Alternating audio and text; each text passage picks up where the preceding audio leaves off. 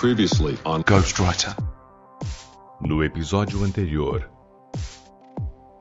É, deixando bem claro que é CLFC, não é CFC. A gente não agride nenhuma camada de ozônio. Que bacana esse pessoal que tá publicando, né? Pô, eu queria ser amigo desse povo, né? Anos depois acabei virando amigo de, de todos eles. Cara, eu vou, já vou entregar que eu sou de 64, cara. Teve uma revolução nesse país e eu, eu, eu apareci.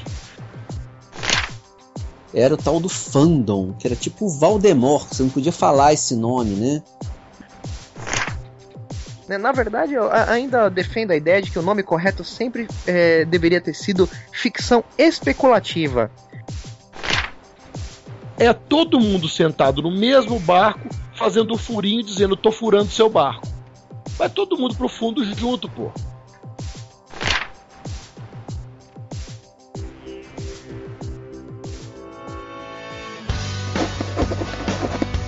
I'm a writer. Well, I'm a writer, actually. I am a writer. Ghostwriter.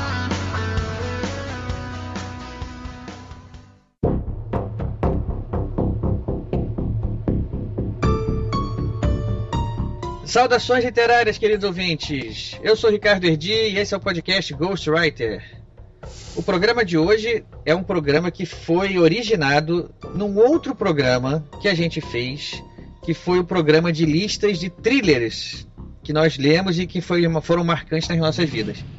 Nesse programa, o nosso querido Mata falou de um livro e que todo mundo disse que ia comprar amanhã e que foi verdade, todo mundo comprou amanhã e nós nos falamos aqui nos bastidores depois e combinamos de fazer um programa sobre esse livro.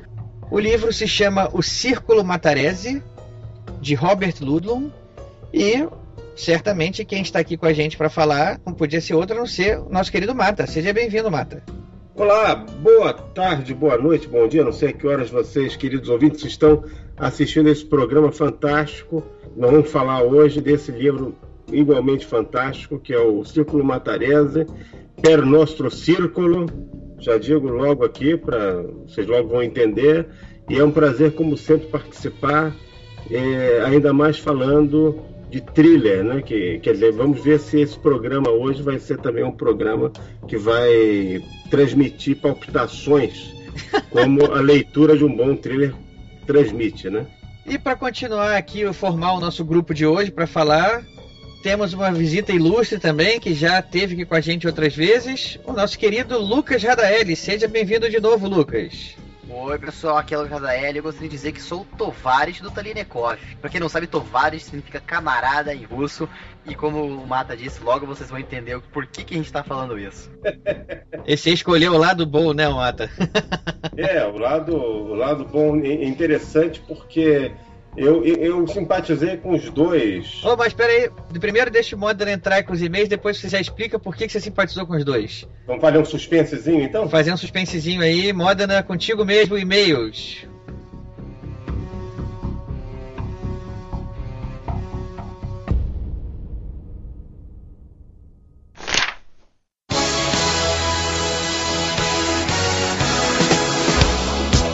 Salve, salve, amantes da literatura. Sou o Rafael Moder, editor do podcast, e sejam todos bem-vindos a mais nova leitura de e-mails e recados do nosso programa. Ao meu lado na leitura, nosso querido rosto, Ricardo Erdi. Vai, galera, tô aí de novo. Bom, já que não pôde contar lá quem é o Tovares do outro, se o Tovares ou o Scofield é mais interessante, vamos continuar aqui com os e-mails, né? O pessoal vai, não, sem spoiler, o pessoal vai saber tudo o que precisa saber sobre essa história assim que a gente acabar aqui com os recadinhos dos nossos ouvintes, que tem uns recados muito bons hoje, eu gostei. Bom, e para aqueles que não quiserem ouvir o feedback do programa passado, é só pular para o tempo 19 minutos e 45 segundos. Bom, Ricardo, para o pessoal não aguentar muito tempo à espera aí das informações do Lucas e do Mata, deixa eu ler logo o primeiro e-mail. Olá, eu sou Rodrigo Ramate, sou de Uberaba, mas moro em Sorocaba. Sou gestor ambiental. Ele colocou aqui entre parênteses, não, não fico plantando arvorezinhas. Tenho 27 anos e, acima de tudo, sou um escritor. Gostaria de dizer a vocês que o programa GW é muito bom mesmo. Conheci vocês pelos pods 30 Minutos e Livrocast, que também gosto muito. Em uma semana ouvi todos os programas de vocês, assim como ouvi os do Marcelo Zaniolo na anterior e os do Vilto Reis na outra. Não conhecia o tal do podcast e agora viciei. Escrevo meu primeiro livro desde 2006. Na verdade, já escrevi os dois volumes dele. Estou reescrevendo tudo de novo agora. Senti que evolui como escritor e vi a diferença gritante entre o começo do livro, de 2006 e 2007, e o final do segundo volume, agora em 2012. Deixei o livro esfriar enquanto escrevi o outro. O primeiro é ficção fantástica, especulativa, new weird, sei lá o que. E o segundo é ficção realista. E depois voltei ao primeiro, onde vi a necessidade da reescrita. Tem um blog recente onde tenho dois contos publicados. Então só eu vou botar lá no post o blog dele para quem quiser conhecer. E se vocês puderem, deem um pulo lá. Enfim, descobri pelo falatório e parabéns de novo.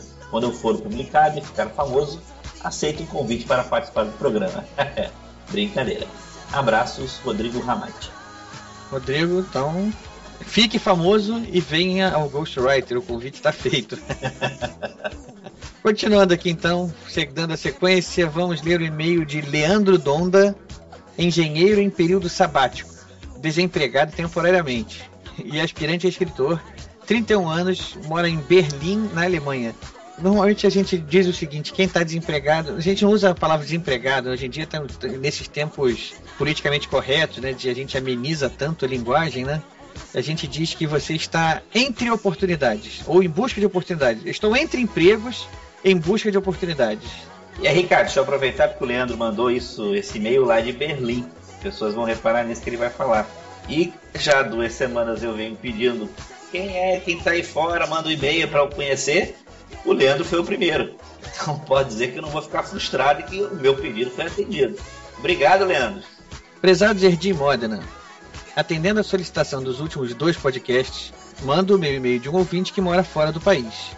Resido em Berlim desde outubro do ano passado com minha esposa e filha.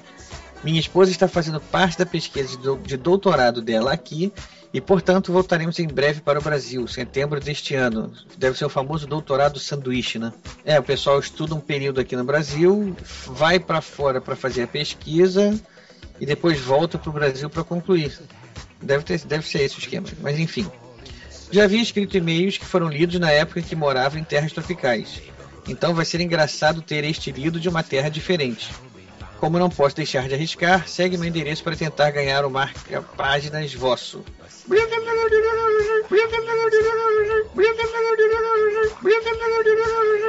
Quanto ao último episódio, gostaria de parabenizá-los, pois é bom conhecer grupos como o CLFC e ver que existem esforços valorosos para transformar a literatura fantástica nacional em algo de valor. Estou escrevendo um livro infanto-juvenil baseado nas histórias que conto para minha filha de 3 anos, sendo que o título foi ela mesma que deu, A Menina que Salvava Dragões e espero poder compartilhá-la em breve em versão PDF gratuita registrada na Biblioteca Nacional, pois não sei se haverá interesse das editoras nacionais de um livro desta categoria e faixa etária. No entanto, já começo a tecer meu primeiro livro adulto, um terror ficção, o qual consigo enxergar melhores futuros. Quanto às dicas de leituras, não posso comprar amanhã, porque não acho que conseguirei achá-los por aqui. Vida longa e prosperem. Abraço, Leandro Donda. Ô, Leandro, isso é, isso é desculpa sua, cara. Olha só, tem sites aí que entregam fora do Brasil. É fácil, qualquer dica de livro que a gente der aqui, você depois, dando uma fuçada, você vai encontrar, você vai poder comprar amanhã e receber aí em Berlim alguns dias depois, né? Mas será que do Brasil manda aí para fora? Olha, não sei, deve, acredito que alguns sites aí mais famosos de venda aí, de, as grandes livrarias e grandes redes aí, acho que deve entregar fora sim. Deixa eu seguir aqui para o terceiro e-mail. Saudações literárias Erdi Modena. Star Trek, Perdidos no Espaço, Túnel do Tempo, Terra de Gigantes. Como foi bom ouvir essas séries incríveis serem citadas pelos convidados do Ghostwriter 36. Me deu até uma certa nostalgia. Isso não é maior porque até hoje eu as assisto e passo a mania para a filharada. e me mostrou que existem outros loucos que não as esquecem. Foi bom descobrir que eu não sou o único a ter lido os livros de Perry Roden e que a paixão pelos livros de Verne, que também passei para meus filhos, é dividida por outro. Como sempre, os convidados deram um show. Gostaria de saber como vocês fazem para conseguir pessoas tão apaixonadas, algo que é comum nos episódios do Ghostwriter. Acho que só faltou falar um pouquinho mais sobre o CLFC. Como eu não conhecia, senti falta de um pouco mais de informações. Modena, show a trilha. Bem discreta e agradável. Significa acho que ele nem reparou, né? não, a trilha quando incomoda o pessoal reclama, né? Parabéns a vocês. Ah, foi impressão minha ou o astronauta, símbolo do CLFC, é extremamente parecido com o astronauta da abertura de Perdidos no Espaço. Grande abraço aos amigos, muito sucesso e vida longa e próspera. Irlão Silva, carioca perdido em Brasília, 43 anos, analista de sistemas. Aí um e-mail do Irlão. Irlão, um abraço para você. Nosso ouvinte aqui mais assíduo agora de e-mails. E modo quando eu tava falando lá do outro e-mail, eu disse que ia ter uma surpresa, né? Sim. A gente recebeu não um e-mail, mas um recado via Facebook, que para mim tá valendo da mesma maneira, do Atila Paz. Ele tem 28 anos, doutorando em geofísica, mora em Calgary, no Canadá. Ah, então é o segundo aí, só. Aê! Olá, meus caros amigos Ghostwriters.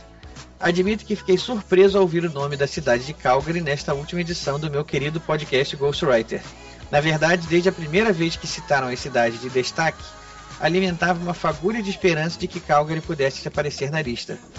Eu até comentei, Modena, quando você falou Calgary naquele outro programa, que devia ser obra do meu amigo Gurgel lá, que mora lá em Calgary, né? Que devia estar é, espalhando a palavra, né? Espalhando o nome do Ghostwriter lá por Calgary.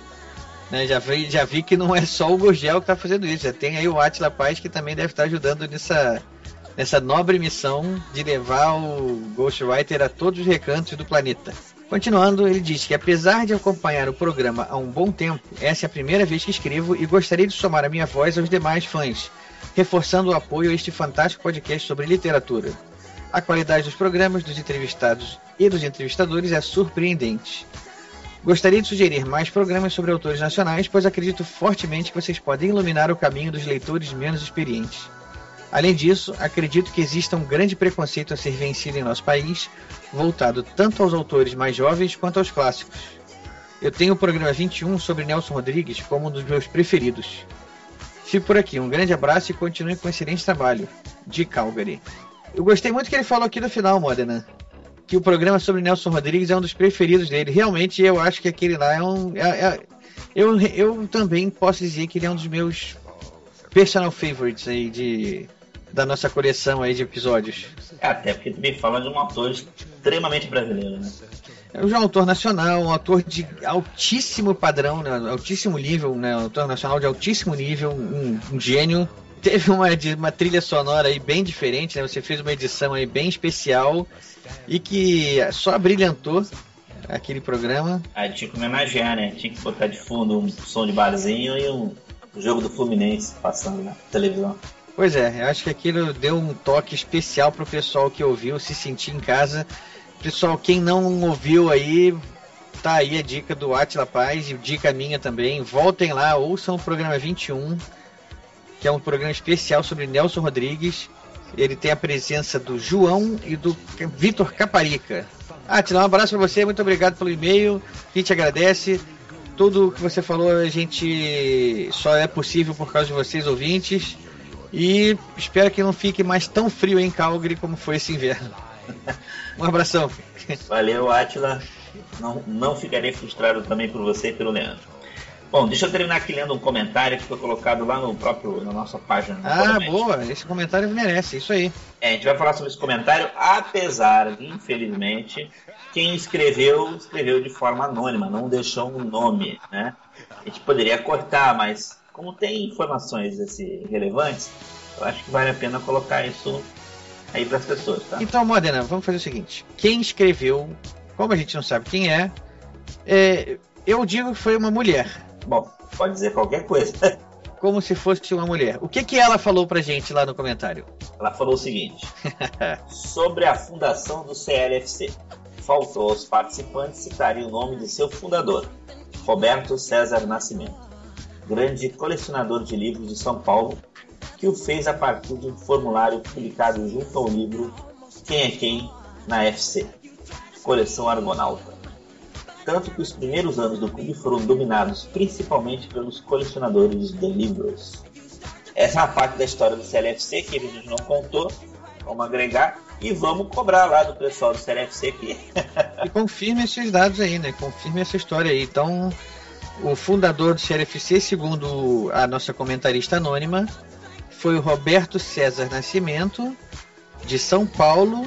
Fica essa informação a ser confirmada né, pelo Clinton, pelo Flávio, pelo Hugo, quem for aí do, do CLFC também que quiser responder, manda um e-mail pra gente, pra gente poder confirmar, já que a informação veio de uma fonte anônima. que a gente. É, uma fonte anônima, né? Fonte então... anônima. Bom, pessoal, eu vou colocar aqui mais cinco cidadezinhas ao redor do mundo. Boa, eu tô gostando disso. Isso. Vamos começar pela cidade de Wichita, lá no Kansas, nos Estados Unidos. Não só apareceu pela primeira vez, veio baixando todos os programas aqui, pelo visto. Então quem tá em Wichita, opa, aí olha aí. Outra nos Estados Unidos, seguindo Honolulu, no Havaí. Ih, que legal, pessoal do Havaí aí, aloha! É, seguindo a tendência do Canadá, voltando, volta à cidade de Winnipeg. É, pessoal do Canadá aí tá, tá legal, hein? Vamos pular pro outro lado do mundo.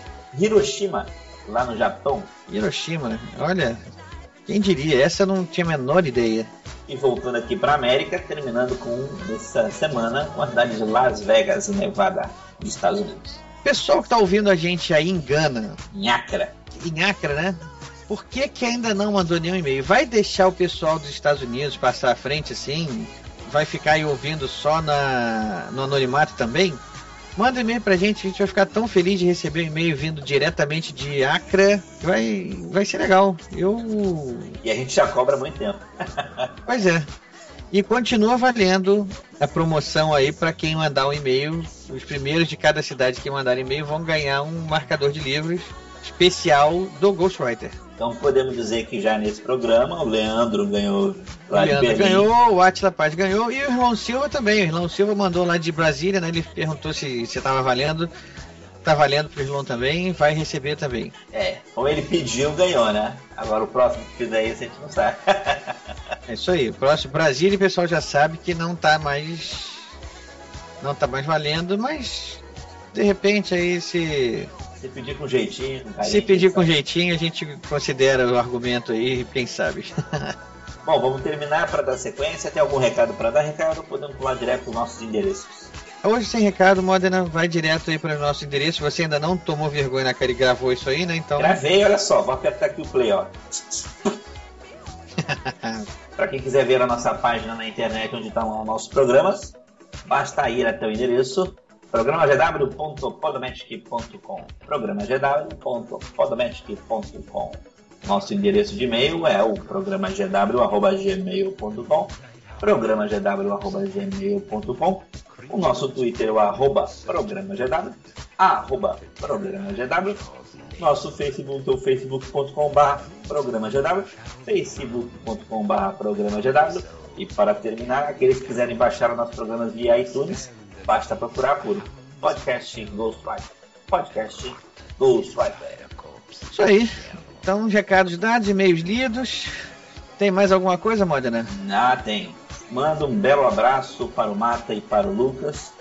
E foi um papo muito agradável, gostoso de ouvir aqui durante a edição. Eu gostei também. Foi o primeiro papo que a gente fez mais centrado em um único livro, assim, né? Eu achei legal, foi uma boa experiência. A gente acabou falando um pouco sobre trilhas também, acabou falando também sobre a carreira do autor, o Robert Ludlum. Foi. Tem coisa boa chegando aí. Então, ok, um abração pessoal e até a próxima semana. Até.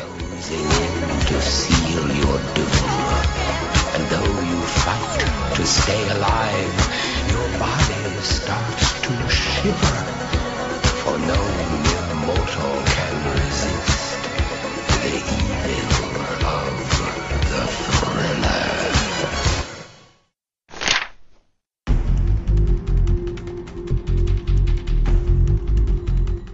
Bom, então agora depois de mês a gente está de volta.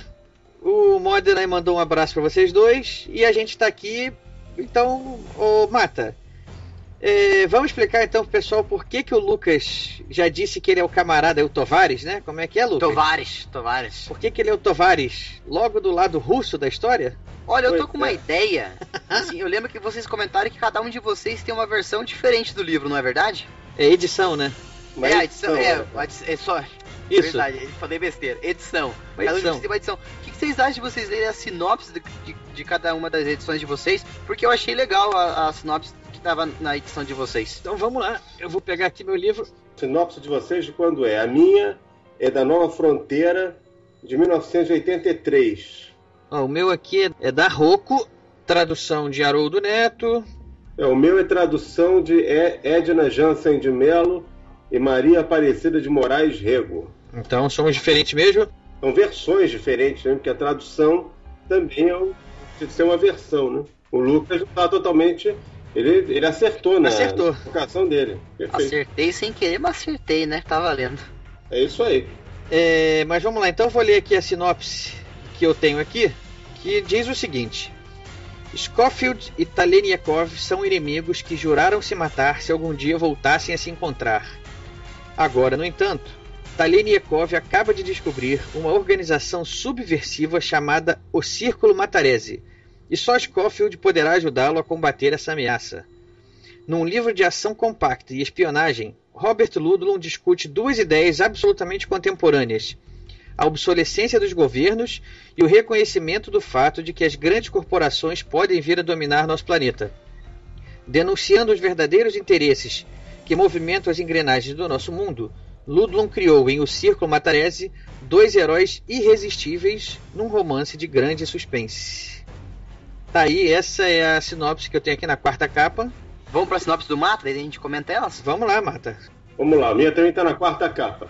O que acontece quando dois agentes secretos, um norte-americano e outro soviético, antes inimigos, se aliam? Por que se empenham numa luta sem tréguas contra o Círculo Matarese, organização subversiva que, sem objetivo político aparente, dissemina o terrorismo no mundo inteiro? Como é que Brandon Schofield e Vassily Taleniakov chegam a se entender, a superar ódios pessoais e diferenças políticas numa missão que não pode fracassar? É com essas três perguntas que Robert Ludlum escreve o mais espetacular romance de espionagem e suspense dos últimos tempos. O que vocês acharam das duas sinopses? Eu achei que a sinopse do Mata, já vou me adiantar e dizer o que eu achei. Diga lá. Ela pareceu que dá um pouco mais de detalhes sobre o que vai acontecer no livro, enquanto a sinopse do- da versão do Erdi, ela, dá, ela tenta dar uma ideia mais geral da, da filosofia por trás. O que, que vocês acham? Num deles eles falam que aborda dois pontos super importantes e no outro ele fala que aborda três questões. O que vocês acham de- de- dessas duas sinopses? Eu acho, eu acho que essa sinopse que eu tenho nas as mãos aqui, ela é mais direta, ela é mais impactante, talvez, um pouco mais assim, com- é- é- mexe mais com as entranhas do leitor, vocês estão entendendo? Aquele leitor que de repente se defronta, que foi o que aconteceu comigo, inclusive, quando eu descobri esse livro, né? Como é que esse livro chegou às, às mãos de todos nós, né? Eu estava, isso foi final da década de 90, eu estava eh, me preparando para passar minhas férias anuais, eu costumava passar um mês fora do Rio, na casa de campo aqui em Maricá, eh, 60 quilômetros do Rio, e estava me abastecendo de livros para levar, porque você fica um mês no campo, chega uma hora que você não tem o que fazer a não ser ler, ler e ler, né? Graças a Deus, é fantástico isso, maravilhoso. E aí eu fui visitar as livrarias e sebos que eu costumo frequentar até hoje, alguns deles até hoje. E nesse, num dos sebos, que fica no posto Selha, que é o sebo mais de histórias, que é na rua Francisco Sá, que é um sebo excelente até hoje, do lado de fora tinha uma cesta com livros a um real. Vários livros. E aí eu peguei outros, então, e e peguei esse, olhei, esse livro é grosso e tal, não sei o quê. Dei uma olhada, falei, bom, a história parece interessante. Se não for, eu não vou ficar no prejuízo, né? E meti o livro na. Na sua sacola de compras, né? É, paguei lá e tal e levei. E olha, eu vou dizer uma coisa a vocês: foi uma leitura realmente impressionante, porque hum, eu, eu, nos dias que eu li esse livro, é um livro de 400 e. não, de 576 páginas, eu não consegui fazer outra coisa a não ser ler o livro e fazer minhas necessidades pessoais. O meu tem 577 páginas, Mata. 577? É. Você ganhou de mim aí por uma página. É. Pois é. Tive que fazer um esforço maior do que você, mas eu gostei. É verdade. Continua. Continua aí, vai. Consegui fazer outra coisa que não fosse ler o livro e fazer as coisas normalmente que a gente tem que fazer, né? Almoçar, tomar banho, dormir, enfim. E, e a história é tão boa que é raro um livro ficar na minha memória. Né? E eu consigo me lembrar de várias cenas do livro até hoje. Eu li Círculo Matarese, se, se eu não me engano, foi no, foi no verão de 99. Como nós estamos gravando esse programa no verão de 2014, então temos aí 15 anos. E algumas cenas ainda estão aí na sua cabeça. Várias cenas estão. É um livro que ficou durante muito tempo como sendo o melhor thriller que eu tinha lido. Eu fiquei procurando durante anos um thriller que superasse o Círculo Matarese. Eu encontrei esse thriller no Analista, que é outro livro, inclusive vale também um programa aqui, que é um thriller fantástico. O Analista? O Analista. Esse livro é espetacular. Quem que é o autor? John Katzenbach. É um autor americano de origem germânica e é um livro também eletrizante. Ele, ele, ele não é um livro de espionagem, é um livro de suspense, mas ele tem, assim como o Círculo Matarese, uma entidade, qualquer uma coisa assim, meio sobrenatural. Acho que não é sobrenatural, né? Não fica sem saber contra quem o protagonista, né, tá perseguindo, né? É uma. É, não é, não dá essa É um inimigo oculto, né? É um, uma, uma, uma entidade maligna e muito poderosa, então aparentemente invencível é, eu, eu, percebi que eu, eu, gosto desse tipo de história. E hoje eu estou procurando um livro que supere o analista, um thriller. Eu não encontrei ainda, né? mas se Deus quiser vou encontrar. E o Matarese é o que mais chega perto disso, né? Que você falou. Os que eu li. Os e você, Ergi, o que você achou da sinopse? Vamos lá, eu, a do Mata um pouco mais lá explicando a história, a minha aqui é um pouco mais generalista aqui, né? Falando problema que dos obsolescência dos governos, e as grandes corporações que vão dominar o planeta. Isso não dá muita pista do que vinha a acontecer lá dentro da história, né? Talvez seja uma sinopse menos apelativa aqui, né? Menos, menos envolvente, digamos assim. É, ela contextualiza mais os fatos. Isso, ela não, não, não põe muito dedo lá na ferida, não. Na verdade, o que acontece e o que, que é o grande. Uma sinopse mais elegante. É, a sua sinopse ela é muito boa também, a, do, a da sua edição, que tratar essa questão do, da obsolescência dos governos e tudo mais. Só que eu acho que a, a principal é, frase que eu acho que faz que a, a sinopse do, da versão do Mata, da edição do Mata, ganhe, é quando ele diz que um agente americano e um agente soviético, coisa Isso. que não, acho que não diz na sua versão. E eu acho que é, esse foi o primeiro ponto que mais me chamou a atenção nesse livro, foi, era um americano, um agente do serviço secreto americano e um espião russo, eles serem inimigos mortais e terem que lutar um contra o outro. Não, mas olha só. versão ele fala que eles são de fato, você poderia deduzir isso pelo. Não, olha, ele, a minha edição começa assim, ó. A, a, a, começa dizendo assim: Scofield e Taleniakov são inimigos que juraram se matar se algum dia voltassem a se encontrar. Agora, no entanto, Taleniakov acaba de descobrir uma organização subversiva chamada Chico Matarese e só Scofield poderá ajudá-lo a combater essa ameaça. Ele diz isso, só que ele não diz explicitamente que são um americano contra um russo. Pelo nome você pode meio que ter uma ideia, uhum. só que eu acho que fez toda a diferença essa questão de ser um americano e um russo, porque foi isso que me chamou a atenção quando me falaram sobre esse livro.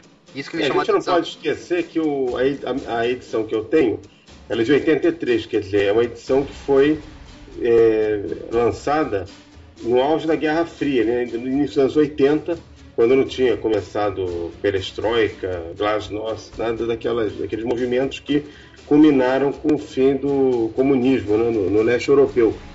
É, a, a, imagino que a do Erdia seja mais recente. Eu não consegui ver a data aqui da minha edição aqui, até agora eu não achei. Eu 97, não é? É, de 97, isso mesmo. Roupa de Rio de Janeiro, 97. Ah, então já é uma época pós é, queda do muro. É, mas de qualquer maneira, vamos lá, queda do muro já, pós-queda do muro. De qualquer maneira, o que importa aqui é o seguinte: o Robert Ludlum, que é o autor do livro, escreveu o livro sobre o momento em que ele estava vivendo. Ele não escreveu o livro sobre um acontecimento de um futuro muito distante, nem foi um livro que ele escreveu falando sobre acontecimentos de 30 anos atrás. Ele escreveu esse livro já no auge da Guerra Fria, né? É, e o clima na, naquela época, o clima político no O mundo, mundo era dividido em, entre capitalistas e socialistas, né? O primeiro e o segundo mundo. é, e, e- e- e eles não se misturavam. E havia no- no- um temor muito grande de um lado e de outro em relação à superioridade bélica do oponente. E isso gerou muita espionagem, né? Muita traição, muita. é, todas essas histórias de agentes secretos que a gente vê, né? O serviço de inteligência tentando descobrir o que, que o outro lado está fazendo, é, veio tudo dessa época, né? Aliás, isso já existia muito, muito antes, né? Mas Gerou uma literatura fantástica. justamente trabalhando nesse medo que começa o livro, né? Eles começam é, com mortes selecionadas de autoridades dos Estados Unidos e autoridades na União Soviética e Exatamente. provas implantadas de modo que as autoridades americanas são é, foram imaginar é, imaginou-se que foram assassinadas pelo agente russo As provas levam a concluir que. leva a dedução de que o, o autor do, do assassinato foi o agente russo, né? Isso. o agente russo, e enquanto as autoridades é, assassinadas russas, as provas levam a acreditar que foi o agente americano. E foi nesse ponto que o Talenekov, que ele é o agente, o espião russo, trabalha para a KGB, ele descobre a organização, o princípio da organização, que é o Círculo Matarese, ele descobre nessa hora, e nesse momento que ele percebe que ele vai precisar da ajuda do Schofield, eu acho melhor ne- eh, esse tipo de detalhe a gente, eu prefiro que a gente não entre para não estragar a graça. Eu acho que vocês concordam comigo. Com certeza. é. E, e a partir daí que ele começa a buscar o Scofield. Pra... E aí, e, já, e logo no começo da história, é bom lembrar que o Scofield e o Talenjakov são dois espiões inimigos, eles têm tendências pessoais, além de serem os melhores espiões dos seus respectivos serviços secretos e terem tendências profissionais óbvias, eles têm também rixas pessoais. Tem. Eles têm passados. Um passado que liga os dois, né? E que coloca os dois como não só inimigos é, por profissão, mas como inimigos pessoais, né? pessoais, o, o- o- sobretudo na relação do, do Scofield para o Talenjakov. Existe um ressentimento muito grande do Scofield em relação ao Talenjakov, que se eu não me, se não me falha a memória tem a ver com a, com a mulher do Scofield. Alguma coisa assim, que ela teria morrido. Isso eu não Sim, estou dando sim. spoiler, não, é só é tudo do comecinho da história.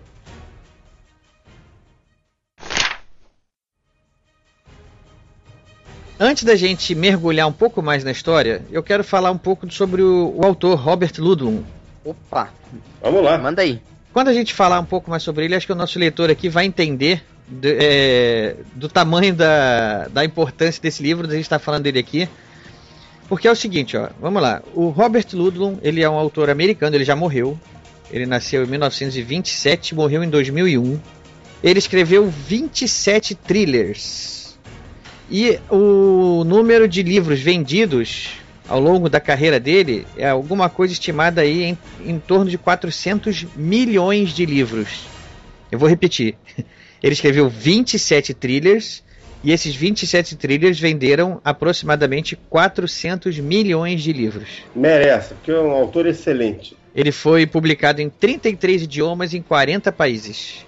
Uma referência que todo mundo conhece é o fato de que ele é autor daquela série famosíssima do Borne. A trilogia A Borne. Identidade Borne, a trilogia Borne, Que é ótima também. Que é considerada aí por muitos o, o, melhor, a melhor é, história dele, né, de, de espionagem. Mas não é, não. Círculo Não, não Matarese é melhor. Círculo Matarese é melhor. É melhor. A Identidade Borne é a segunda melhor. Eu não li a Identidade Borne, eu vi os filmes. Mas os filmes não são bons. Os filmes não são bons como o livro. Eu protesto, protesto. O, o agente Borne, ele é um agente legal. Eu gosto assim do. É um personagem legal, é um personagem carismático que a gente acredita nele. Eu te falei meu protesto. O, escolheram muito mal o ator para fazer o Bond. Eu, eu, eu, não, eu, eu gosto desse ator, o Matt Damon. Eu acho ele bom, bom ator, eu não estou criticando. Mas ele não era o personagem, não era o ator indicado para interpretar não o. tem o physique do Hole. Não, o Bond era um cara meio atormentado, meio. Assim, não era aquele sujeito arrumadinho como é o, o Damon. Muita gente não concorda comigo em relação a essa questão do, do personagem, do Matt Damon ter sido é, escolhido para ser o, o interpretar o Bond. Os, os, filmes são, são muito bons, não tenho a menor dúvida, mas eu recomendo que a, le, a leitura do livro recomendo a leitura do livro porque é, é, ela é ainda mais eletrizante do que, do que o filme.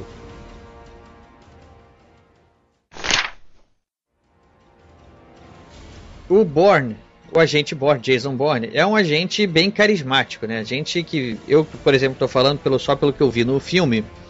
É um agente que é, é, você não consegue, o cara tem saída para tudo, né? Para qualquer situação, é um super agente. É, mas em termos de carisma, eu ainda assim preferi o agente Talinikov aqui do Circo Matarese. Né, que foi concebido para ser um vilão americano, né, um vilão do Ocidente. É, todo agente soviético nesses livros de espionagem, eles eram, eram vilões, a menos que fossem agentes infiltrados, né? fossem Exatamente. espiões é, americanos, infiltra é, agentes soviéticos é, fazendo espionagem para os americanos. Falando dos dois agentes, é, voltando ali para o Círculo Matarese, o Schofield, que é o americano, e o Talinekov, que é o agente russo, eles têm até codinomes, o russo ele é chamado de é, O Cobra, ou A Cobra. Acho que é O Cobra que eles falam, né? Uhum. E enquanto o, o Schofield ele é chamado de Beowulfa Gate, ou Beowulfa Gat. Não sei, acho que é, é. a Gate que se fala. E, e, é interessante que, na minha opinião, o Talianikov ele demonstra durante a história inteira ser um espião muito mais avançado do que o, o Schofield. Em questão assim de saber as técnicas que ele vai usar, os métodos que ele usa, que ele usa. É, isso fica muito evidente numa cena inicial de quando o, o Talinikov está tentando fazer contato com o Scofield para contar o que ele descobriu sobre o Círculo Matarese para contar para o Scofield. A cena do ele... hotel, né? Isso, a cena do hotel. Ih, contar essa cena do ele... hotel é fantástica. O que, que ele, para contar para o Scofield o que, que ele achou sobre é, o, essa trama que estão fazendo contra os dois países.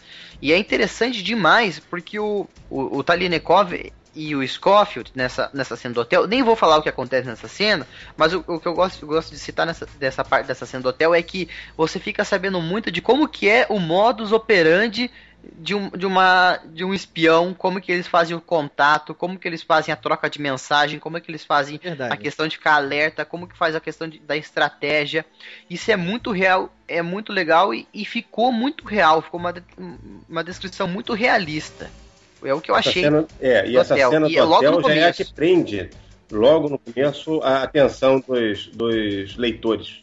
Eu, só uma coisa sobre os dois. Eu acho que o Talinikov e o Scofield eles têm personalidades é, distintas no livro e muito em função da, do, do, dos países pelo, que eles defendem, né? O Scofield, o agente americano, ele depende muito mais. Eu acho que na, na época talvez nem tanto, mas depende muito mais do, de todo o aparato por trás dele. Enquanto o Talinikov está sempre é, pronto para improvisar e improvisar bem. Isso é verdade. Qualquer situação ele, ele é mais MacGyver, né? aquele é, cara. é verdade. é aquele cara que, que consegue, é, numa situação lá completamente imprevista, ele não estava preparado para aquilo, mas ele, ele não está preparado a modo de dizer, porque ele está preparado para tudo, né? É, eu não sei se isso corresponde a reali correspondia à realidade da época, né? porque também os, os agentes soviéticos tinham uma, uma dependência estatal e, e, eram muito dependentes de orientações do, da KGB, né? tanto quanto os americanos eram da CIA. É, mas o, o, que eu digo é assim, dependente assim, de equipamento, porque os Estados Unidos sempre foram. É, isso é verdade. A impressão, é, a impressão que dá é que o Scofield sempre tinha tudo o que queria para poder fazer o trabalho dele, enquanto o Talianikov fazia, dava mais o, o jeitinho dele. É, pode ser. Tanto é que isso fica muito evidente na hora que o Talianikov tenta, é, tenta e consegue sair da Rússia, porque como ele foi acusado de ser de ter assassinado as autoridades americanas, muita gente começa a correr atrás dele mesmo, até mesmo da Rússia, para saber o que está acontecendo, para saber se o cara está fazendo certo. E ele começa a fazer perguntas demais, e todo mundo sabe que quem fazia perguntas demais na União Soviética acabava num buraco, né? Ia se virar comida para peixe. E ele demonstra toda uma habilidade assim. e eu acho que a descrição que o autor o faz. Lucas tá inspirado, hein? É verdade. Hoje tô, né? Hoje tô. Eu acho que o autor acertou muito na hora de fazer uma descrição de como que o Talinekov operava para poder sair da Rússia, que, que métodos que ele usou. E é uma coisa muito mais rústica do que o, do que o Scofield usa, sabe? O Scofield você vê o tempo todo que tem contas e mais contas é, escondidas ao redor do mundo, e o Talinekov, até onde eu me lembro, não tinha todas essas regalias. É. É, isso pra mim é o que eu tô falando, é fruto dos sistemas que eles, pelos que eles defendiam. Os Estados Unidos, o capitalismo tem sempre todo tudo tá tem que ser o melhor equipamento, o melhor a melhor arma e o, o agente tem tudo isso à disposição. Basta um telefonema e se o sistema atrapalha, eles sempre dão um jeitinho. Já na Rússia, né, a burocracia estatal, né, que a KGB mesmo estava enfronhada, né, fazia com que as coisas lá se arrastassem muito mais. Então a gente ali no campo tinha que ser o cara. Mas vocês viram que E uma o fato de ser um regime autoritário também, né? É. Pois é. A União Soviética. E é interessante que existe uma mudança de paradigma. Acho que até vale a pena. é, eu não sei se vale a pena de discutir exatamente o que é o Círculo Matarese, além de ele ser uma organização secreta que quer derrubar o controle dos governos, como já foi dito ali na, na sinopse do Erdi. Mas eu acho que entrar em detalhes exatamente do que ela é perde a graça, porque a gente teria que dizer como que ela foi construída. Mas basta dizer que ela é uma organização secreta que luta pela, é, pela queda dos governos, tentando paral- paralisá-los. Eu, eu acho interessante que dá uma, uma invertida nos papéis do livro, porque a gente estava falando que a União Soviética, que é o Estado um pouco mais autoritário sobre os próprios cidadãos. Porém, uma das cabeças do, do Círculo Matarese, que controla o Círculo Matarese, e é nesse ponto que eu gostaria que a gente não entrasse em muito detalhe para não desvendar muito sobre como é organizado o Círculo Matarese e o que é exatamente o Círculo Matarese, para não perder a graça, mas uma das autoridades que fazem parte do, do comando, é do, o comando do Círculo Matarese, é uma autoridade americana. A maior parte delas são autoridades americanas. Isso é muito interessante é, você ver, por causa que você pensa que ah, vai ser quase todo mundo russo que, que quer destruir o, o. quer ter um negócio mais anarquista e tal. Mas não, são de fato os americanos. E por quê? Isso remete à própria. é, a própria sinopse do Erdi que diz que são os dois problemas, né? Um, a obsolescência dos governos e o dois, o poder das, das corporações, megas corporações, das né? megas, das mega corporações poderem controlar o nosso, o nosso mundo. E aonde que é o único sistema que você tem mega corporações é o capitalismo. Por isso que os líderes são de fato do- dos Estados Unidos. Então eu acho muito interessante essa mistura, porque normalmente a gente sempre tenta definir o bem e o mal, né? Agora que a gente estuda história, a gente sempre pinta os Estados Unidos como se fosse bem e a União Soviética como se tivesse sido mal. Enquanto não foi bem assim. Na verdade, os dois foram bem e mal ao mesmo tempo. Os dois são tons de cinza, não são preto, Exatamente, preto é. no branco. Não tem mocinho nem vilão na história, É, né? e essa- esse tipo de divisão a gente tem que sempre abolir, porque a gente sempre tem, tem uma tendência a tomar partido de algum lado, e às vezes os dois lados estão errados. É preciso ter coragem e, e consciência para apontar essa, essa, essa realidade. Só que o mundo ainda hoje é acostumado a essa questão. Em qualquer fato, você, qualquer fato mais polêmico que tenha na imprensa hoje, alguém sempre tenta tomar partido de algum lado, e às vezes os dois lados não merecem que se tome partido. É o que eu vou dizer o seguinte, é na arena das relações internacionais é, existem algumas teorias aí que, que tentam entender é, a atuação dos países nessa arena, né? Da- é, Onde, onde, a- onde uma nação se relaciona com outra nação. E existe uma teoria chamada, se eu não me engano, é teoria realista. Eu estou agora citando de memória aqui, não posso estar falando bobagem. Se eu estiver falando bobagem, por favor, alguém me corrija, mande e-mail para mim. Mas se não me falha a memória, a teoria realista mostra. É- é- Ela explica que as nações vão sempre se relacionar com as outras de alguma maneira assim, visando os próprios interesses. E a partir do momento em que você se relaciona visando os seus interesses, ou seja, é, pensando sempre que mais para mim é melhor, é, você e a outra nação da mesma maneira pensando, não vai ter o mocinho e o bandido. Cada um vai estar defendendo os seus interesses, que era exatamente o que Estados Unidos e União Soviética faziam. Era uma época de Guerra Fria, era uma época de disputa de influências em outros países que, que tinham lá seus, seus motivos para aderir a um lado ou ao outro. Né? E, obviamente, ambos queriam que a sua zona de influência fosse a maior possível. É, eu até acho que a gente nem, nem é o mérito do, do programa hoje discutir quem que tava certo lá. Não, não, não, jamais, é, não tem certo nem errado nessa história. Não tem certo nem errado, embora eu acho que existe, a, a gente poderia discutir é, muito mais atitudes condenáveis ou não, é uma coisa muito mais assim própria a ser discutida, mas o, a coisa que eu gostaria de elogiar mesmo tem relação com o livro é essa questão de ele não pintar quem que é o mocinho, quem que é o, o, o bandido em questão de países, ele ele define quem são os heróis e quem que é a organização que eles estão lutando. E, a, e, essa definição que ele faz no livro faz muito sentido. Tanto não tem isso que o, o autor é um autor americano e ele escreveu o livro em 1979. E ele consegue fazer com que um agente russo seja mais carismático do que o agente americano, até. Isso é verdade. E certamente ele, sendo um escritor experiente, isso foi uma coisa proposital. Exatamente. Ele... Calculada.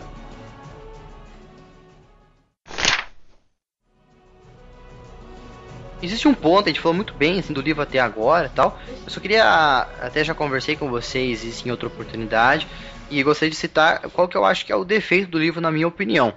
Eu acho que toda descrição de ambientes, a descrição a mais importante para mim, principalmente de como que eram as operações da, da, de espionagem, qual que eram as técnicas, os métodos, ponto de contato e, e etc, etc.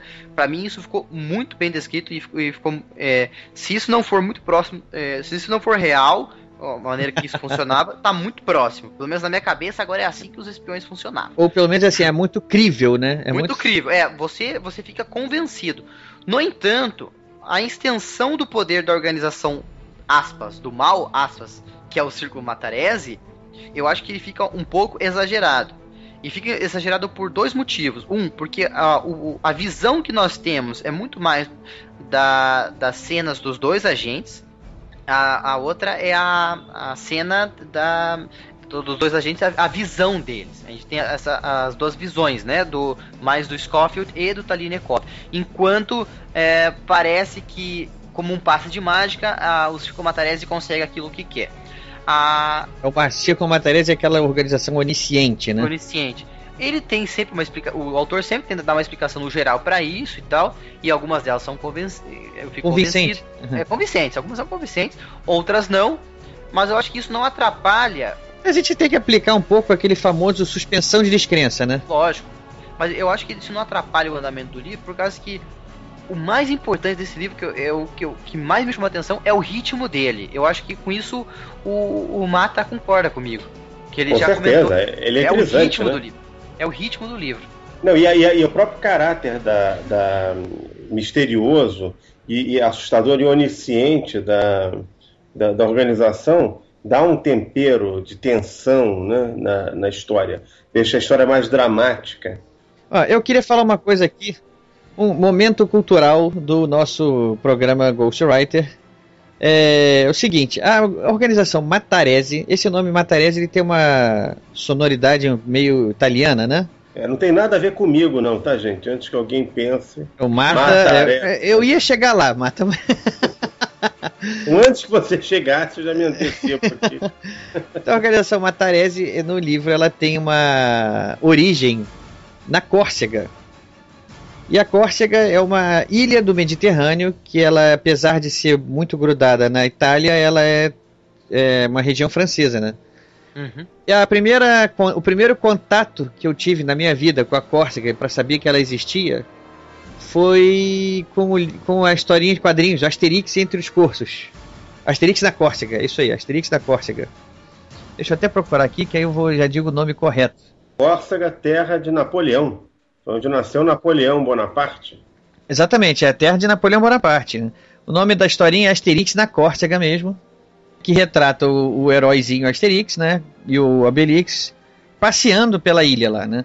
Eu me lembro que quando eu li essa história do Asterix, eu não sabia onde era Córcega e pelo visual dos desenhos, de, pelo, pelo, próprio povo que estava lá, eu tinha imaginado alguma coisa como Espanha. Mas então agora é que eu estou dizendo que vai entrar aqui o momento cultural do programa Ghostwriter para dizer para vocês que não, que ela realmente era francesa e tinha uma língua própria chamada língua corsa, que parece com um dialeto do italiano. É, o dialeto toscano e que aí segundo Mata virou a língua tosca, né? Eu não sei, é, são trocadilhos. Se tiver algum falante de, de curso aí entre os ouvintes, me desculpe, eu não estou ofendendo a língua de vocês. Só que o trocadilho foi inevitável. Foi inevitável, né? Uma, enfim, era só para isso toda essa volta só para o nosso ouvinte aqui saber que Córcega é uma ilhazinha que fica ali perto da Itália ali, que é da França, que tem um dialeto próprio e que ela já figurou brilhantemente nas histórias do brilhante gaulês Asterix.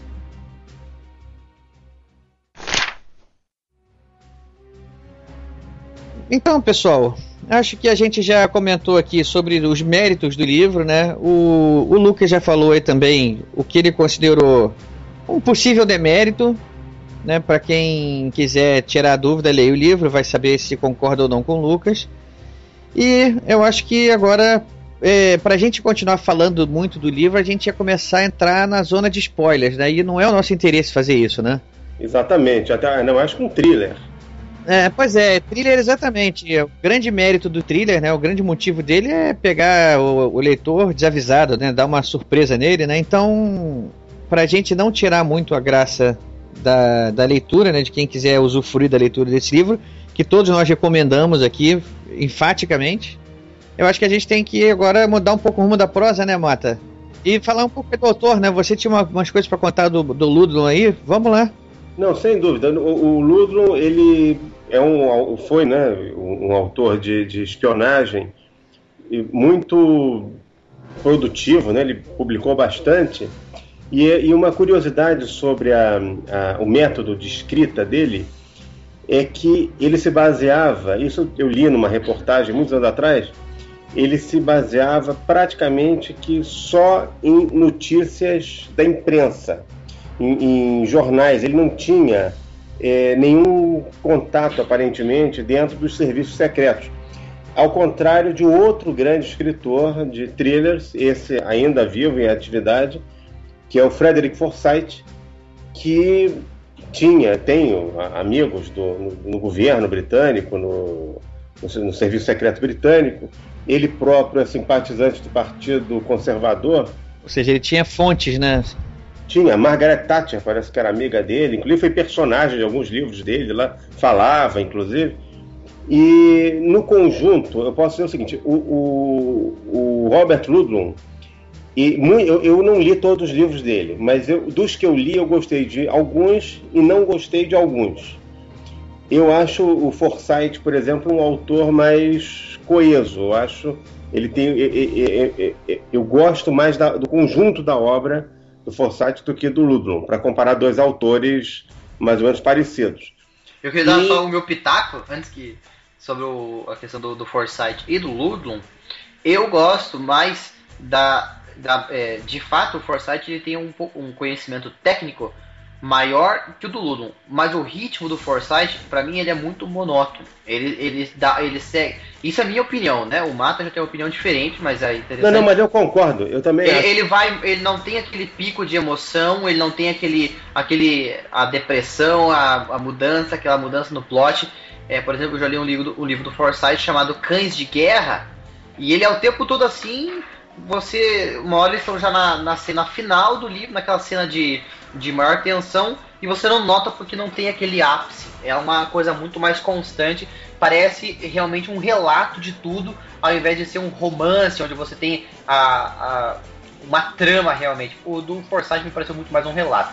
Mas o, mas o tem uns livros que tem esse, esse, esse ritmo vertiginoso também, como por exemplo O Negociador. Para mim, o melhor livro dele é um livro fantástico sobre uma tentativa do aí já entra mais aquela coisa maniqueísta também, né? Que, que a gente estava falando aqui. Uma tentativa de um, de um empresário anticomunista norte-americano de jogar a União Soviética contra os Estados Unidos, ou, ou vice-versa, não me lembro a ordem. Né? Ele, ele consegue é, provocar um atentado um sequestro, na verdade, do filho do presidente americano. E quando de repente começa a acontecer coisas, também não quero dar spoiler aqui, e na verdade ocorre um crime e descobrem é, entre os resíduos do crime vestígios de um artefato que só era fabricado na União Soviética, mas aquilo foi plantado. Então aí tem início uma, uma trama vertiginosa também.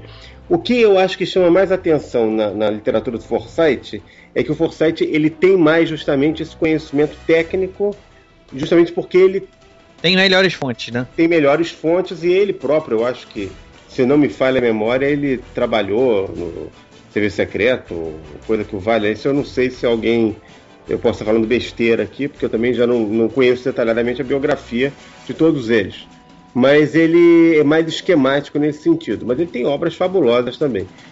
Agora, o, o, eu gostei, assim, no conjunto da obra, eu gostei mais da obra do Forsyth do que do, da, da, obra do Ludlum. Mas os livros que eu gostei do, do Ludlum, eu gostei mais do que os livros que eu gostei mais do Forsyth.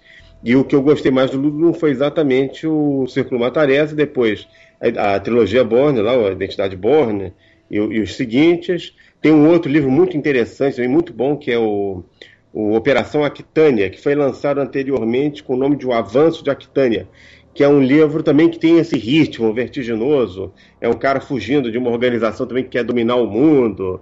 Enfim, então ele tem um pouco essa coisa megalomaníaca. Essas organizações que querem dominar o mundo, eu acho isso muito interessante. E a gente tem que fazer aquela suspensão da. da como é que você falou? Qual foi o termo que você empregou? Suspensão de descrença. É, suspensão de descrença para poder mergulhar na história, né? Mergulhar e, e se divertir, né, com, com, com, as histórias dele.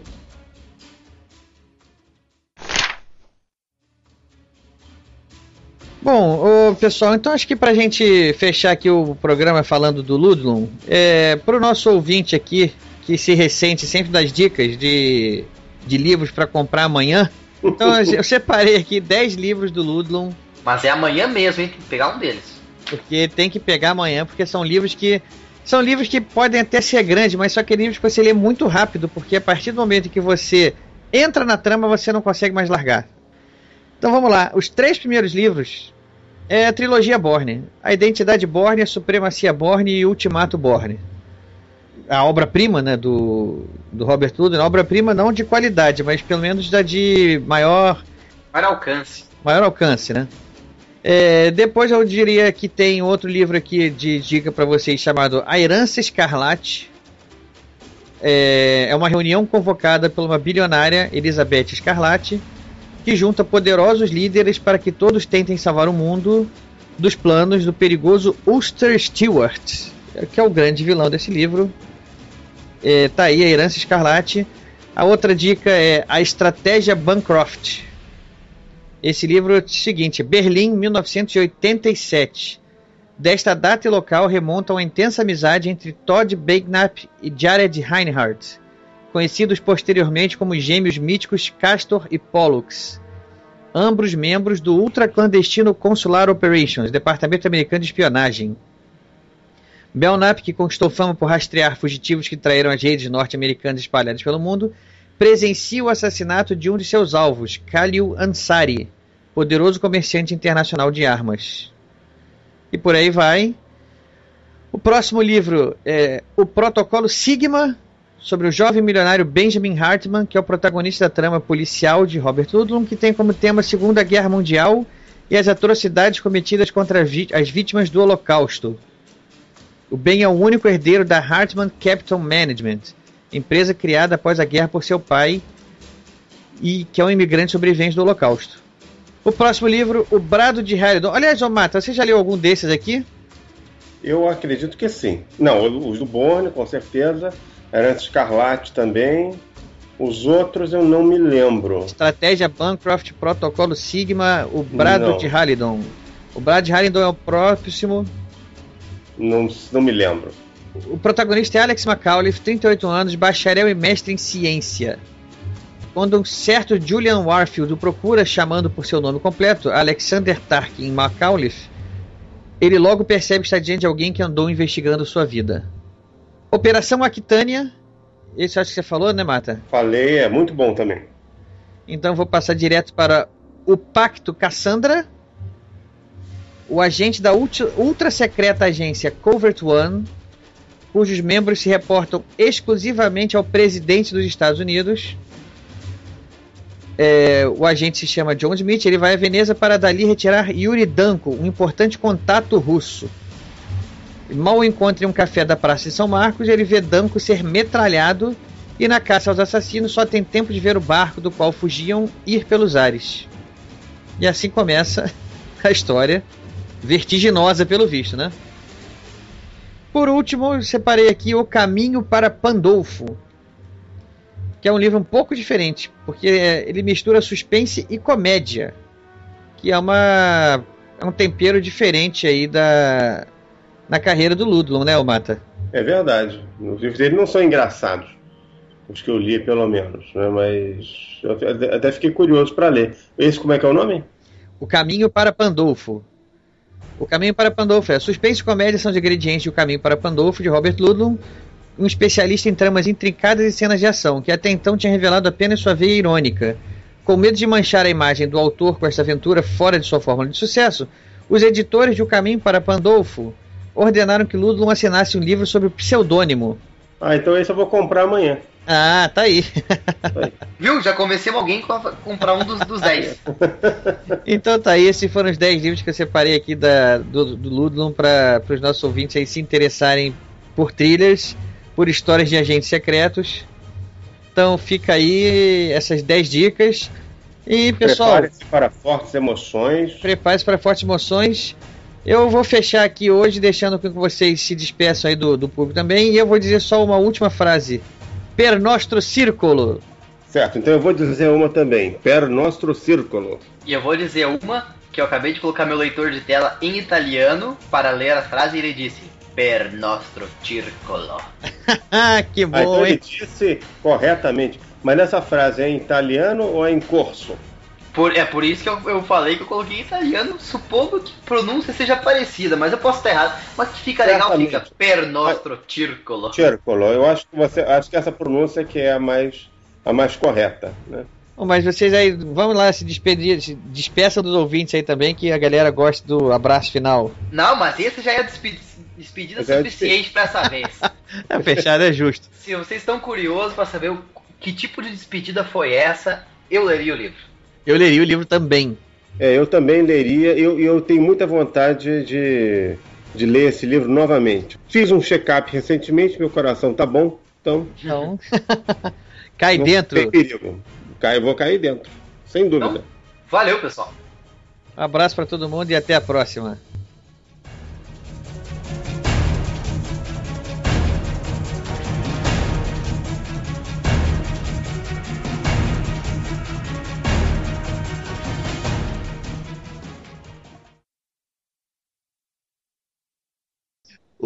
O, agente Borne é um agente irresistíveis.